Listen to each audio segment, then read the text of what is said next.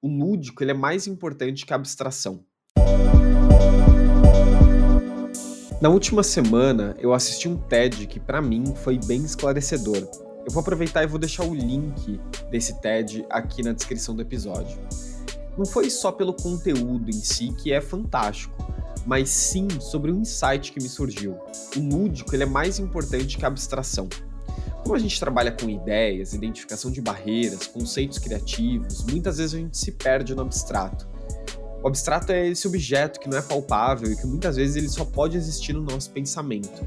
Ou a gente vai para o pensamento concreto, no qual a gente pensa objetivamente sobre barreiras e soluções, mas esse é um modelo de pensamento que muitas vezes pode ser limitante e bloquear a gente de pensar em alternativas.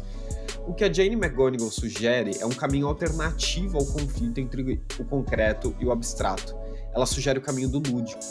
Então, ao invés da gente olhar para o desafio de forma objetiva ou subjetiva, ela faz a gente olhar a partir de uma perspectiva de jogo. Ao invés da gente pensar em barreira, a gente pensa em monstro. Ao invés de a gente pensar em recurso, a gente pensa em superpoderes. E por que, que isso é importante? Muitas vezes, quando a gente está numa discussão objetiva ou séria, a gente fica limitado ou paralisado. E aí a gente precisa expandir a nossa visão sobre o tema e simplesmente a gente não consegue porque a gente fica bloqueado por aquele pensamento concreto. E se a gente levar para abstração, pode ficar pior, porque a gente começa a debater apenas ideias. O lúdico ele pode fazer sentido, porque ele pode abrir modelos de pensamento alternativos que vão facilitar a resolução do problema ou ao menos vai fazer com que a gente pense a partir de uma outra perspectiva e aumente nossa capacidade de gerar insights. Então, a minha dica é: quando você se sentir paralisado frente a algum desafio, leve esse pensamento para o lúdico. Então, ao invés de pensar no desafio, pensa que ele é um monstro. Ao invés de pensar em soluções, pense em quais são os superpoderes que vão deixar esse, esse monstro mais fraco.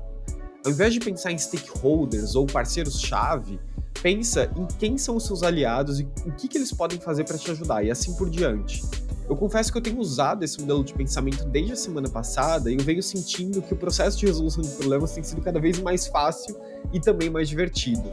É claro que é difícil aplicar esse modelo de pensamento quando a gente está tratando de assuntos muito sérios, mas talvez seja exatamente por esses assuntos serem tão preciosos que merecem o nosso esforço para a gente utilizar modelos mentais diferentes que conseguem endereçar esses desafios com mais facilidade.